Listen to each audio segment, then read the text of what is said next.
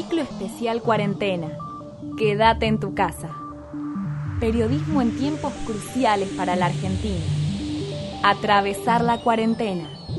15 minutos de información diarios para saber lo que está pasando en nuestro territorio y el mundo. Periodismo poético rotando 24 horas por la programación de Radio Atómica. Seguinos en las redes sociales. 325 personas fueron dadas de alta y 94 permanecen internadas en terapia intensiva. En un nuevo parte diario de las autoridades del Ministerio de Salud se informó que el total de infectados en la Argentina es de 1.554 personas, de las cuales 48 murieron. El gobierno dispuso postergar el pago de una serie de bonos en dólares bajo ley argentina hasta el año próximo, esto es por un monto de 10 mil millones de dólares. Se trata de los títulos Bonar y Discount emitidos bajo ley argentina. Con esta decisión, el gobierno prioriza la posibilidad de un acuerdo con los acreedores que tienen bonos emitidos bajo la ley de Nueva York. En ese sentido, el ministro de Economía Martín Guzmán prepara una oferta que sería pública luego de Semana Santa. Por otra parte, en el plano internacional, Boris Johnson es asistido con oxígeno tras ser hospitalizado por coronavirus. El primer ministro del Reino Unido fue ingresado este domingo a un centro médico de Londres tras no conseguir recuperarse en su domicilio. En Twitter aseguró que aún sigue al mando del gobierno atravesar la cuarentena, a través de Argentina y el mundo. Esa es nuestra consigna. Quédate en tu casa escuchando Radio Atómica. Hoy compartimos un informe especial de Santiago Gómez, corresponsal de la agencia Pacurondo desde Brasil. Hoy actualizaremos la información en el país vecino. Crecen los números de muertos y contagiados por coronavirus, desatando una crisis política a la conducción de Jair Bolsonaro. Latinoamérica, patria de todos. Buenos días compañeras y compañeros, les paso un breve informe sobre la situación en Brasil. A diferencia de la semana pasada, el gobierno de Bolsonaro volvió a implementar una medida provisoria que autorizó la suspensión de los contratos de trabajo, autorizó que haya rebajas salariales y en el caso de las personas que van a perder el 100% de su salario recibirían un seguro de desempleo. Lo que hay que tener en cuenta es que el máximo del seguro de desempleo son 1.800 reales, lo que podría llegar a cobrar un trabajador que estuviera ganando hoy arriba de 3.000 reales. Eso es lo que pasaría a cobrar, lo que va a generar una situación que forzosamente si hay suspensión del empleo, uno prevé que eso va a alimentar que las personas vuelvan a salir a la calle porque no, no tendrían cómo eh, asegurar el sustento, algo que señaló también la ex ministra de Desarrollo Social del gobierno de eh, Dilma, Teresa Capello, y que eh, en conversaciones con el ex canciller de Lula, Celso Amorín, también coincidía que el ministro de Economía, Paulo Guedes, no tiene la más mínima sensibilidad humana, cuanto también lo más peligroso es que no tiene la más mínima sensibilidad sobre los riesgos políticos que una medida de estas podría traer. Por otro lado, como circuló en Argentina y también fue una noticia que se levantó acá en los medios alternativos de Brasil sobre ese supuesto cargo de presidente operacional que estaría ocupando el general Braga Neto. Lo cierto es que Braga Neto es el ministro de la Casa Civil, lo que podríamos igualar en Argentina, lo que sería un jefe de gabinete. Y desde el 24 de marzo se sancionó un decreto por el cual se estableció una comisión suprema que acompaña la planificación del combate al coronavirus y quien está al frente de, esa comisión eh, es el ministro de la Casa Civil, es Braga Neto. Por las informaciones que hemos recolectado con distintas fuentes acá eh, cercanas al, al expresidente Lula, no hay una no habría una mudanza, un cambio en, en, el mando presidencial. De hecho, la medida de Paulo Guedes en materia económica. No se puede pensar que no haya tenido el visto bueno del presidente. Lo que sí se sabe es que hay diferencias entre el presidente y el vicepresidente, el general Mourón, que frecuentemente esa diferencia aparecen en las redes sociales, quien las transmite, quien es el portador de esas diferencias es Carlos Bolsonaro, hijo del presidente, eh, que es concejal, y que esta semana se atacó al vicepresidente por haber mantenido reuniones con algunos de los gobernadores, porque hay una cuestión muy difícil, es que Bolsonaro se resiste mucho a,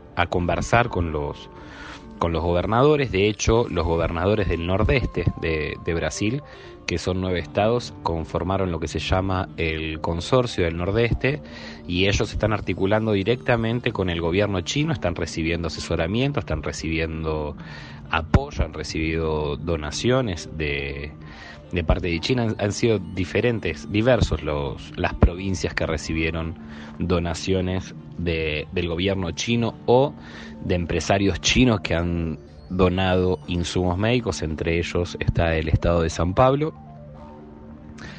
Lo que ha quedado también de manifiesto son diferencias entre el presidente y el ministro de Salud. El ministro de Salud ha tomado una notoriedad pública muy grande porque es una persona que responde ante los medios de comunicación con tecnicismo, conoce, él sugiere el aislamiento social, Bolsonaro lo ha desautorizado se informó esta semana de una supuesta reunión entre el ministro de Salud y Rodrigo Maya, que es el presidente de la Cámara de Diputados, en la cual eh, el ministro de Salud, le habría, le habría informado a Maya que el presidente le pidió la renuncia y que el ministro le dijo que sí quería que lo despida, si quería que se fuera, que él lo despida, pero todo el mundo supone que Bolsonaro no va a pagar el costo político de despedir en este momento un ministro de salud que está indicando el aislamiento social para protegerse de la pandemia.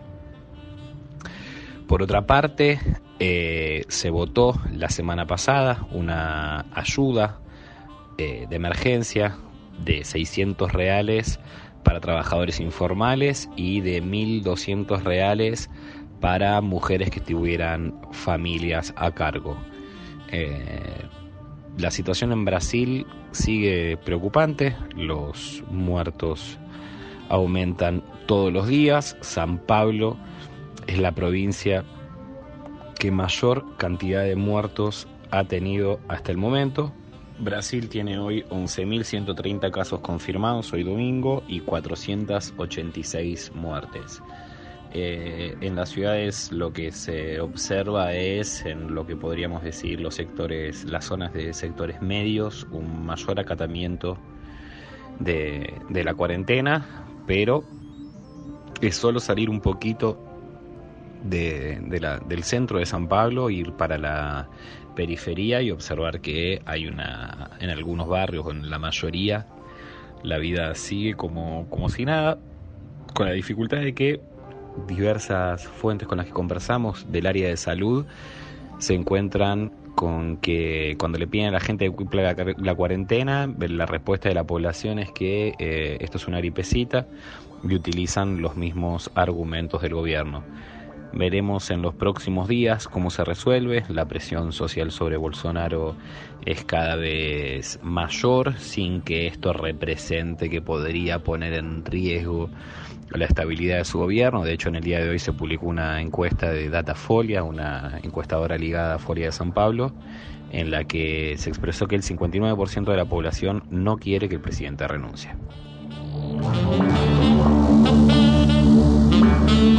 Este programa, certificado por la Organización Mundial de la Salud, recomienda quedarse en su casa escuchando Radio Atómica, pero también leer Literatura contra la Pandemia por Jorge Harmeyer. El lector de Bernard Sling es la historia de una enfermedad, o la enfermedad de la historia, sucesión de lecturas de venida escritura realizadas por un lector. El argumento, historia de amor entre un adolescente y su amante, treintañera, Alemania, el joven lee libros a su amante. Distanciamiento y reencuentro bajo otras circunstancias. El joven, ya abogado, presencia un juicio por crímenes cometidos bajo el nazismo. Hannah, aquella amante, es una de las mujeres juzgadas. Había sido guardiana en un campo de concentración. Sling retrata esa enfermedad. Nada de demonizar ni santificar a los personajes. Una verdadera historia clínica. En los primeros párrafos, un hecho minúsculo condensa la historia. De repente la boca se me llenó de vómito. Me tapé la boca con la mano, pero el vómito se me salió. Vómito escritura. Cosa que Hannah nunca podrá hacer. Era analfabeta no solo de palabras, analfabetismo de responsabilidad. Jamás pudo, ni quiso, confesar su problema, ni siquiera durante el juicio, cuando la aceptación de su analfabetismo podría haber mitigado la pena. Durante y luego del juicio, relecturas del lector. Leía su cabeza, su nuca, sus hombros. Nuevo diagnóstico de la enfermedad. Era ella a quien tenía que señalar con el dedo, pero al hacerlo el dedo acusador se volvía contra mí. Imposible librarse de la enfermedad, no hay cura. Toda la enfermedad que este libro expone, toda la enfermedad que con recuperaciones y recaídas ataca cíclicamente a la historia está presente en el lector. La enfermedad, Hannah, ha tomado cuerpo y mente del narrador y ya no podrá librarse de ella. Era otra persona la que había deseado y amado a Hannah, alguien que yo no conocía bien, pero que no era yo. Esa es la primera lectura. Si no era culpable por traicionar a una criminal, sí lo era por haber amado a una criminal. Esa es su segunda lectura. Lo asume.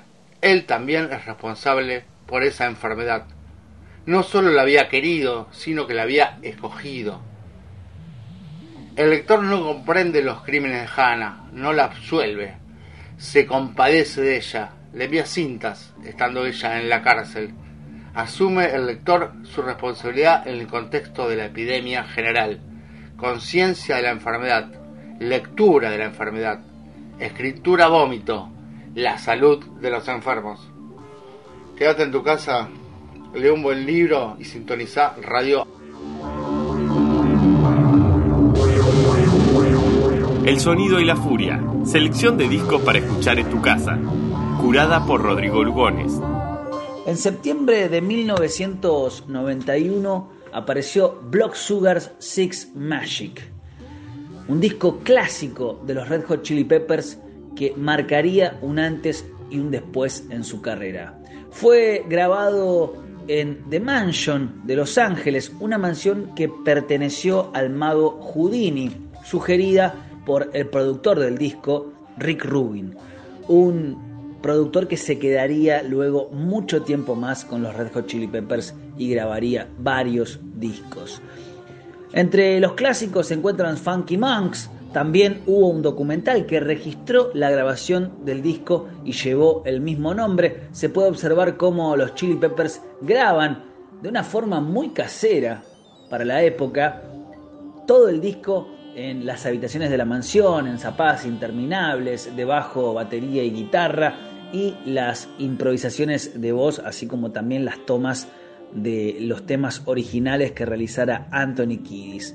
Es un gran disco, sí cuenta con clásicos como Suck My Kiss, la balada icónica de los Chili Peppers Under the Bridge, I'll Coop Hat Lead, un gran tema de esos lentos románticos desgarradores con una guitarra punzante de John Frusciante, quien se iría de la banda luego de que el disco cumpliera con todas las expectativas y lo llevara al estrellato definitivo, recién volvería para grabar el disco Californication. En el medio pasaría Dave Navarro de James Addiction a grabar One Hot Minute con los Chili Peppers.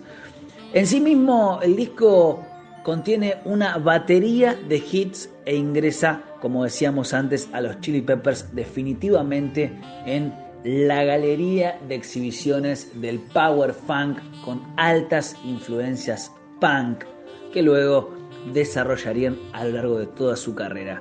Verdaderamente es un disco precioso. Eh, aquí, bueno, ha influenciado a notables bandas como por ejemplo a los Ilya Kuriakian de Valderramas y muchas otras más, desde luego. Hoy los invito amablemente a que disfrutemos una de las piezas más elevadas de composición que logró esta banda de California. Se llama Under the Bridge. Es una balada hermosa dedicada a un amigo que se va por su adicción a la heroína.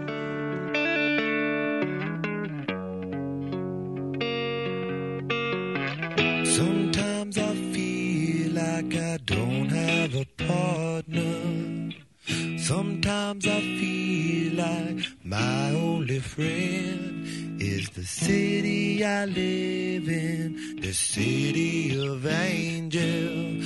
Lonely as I am, together we cry.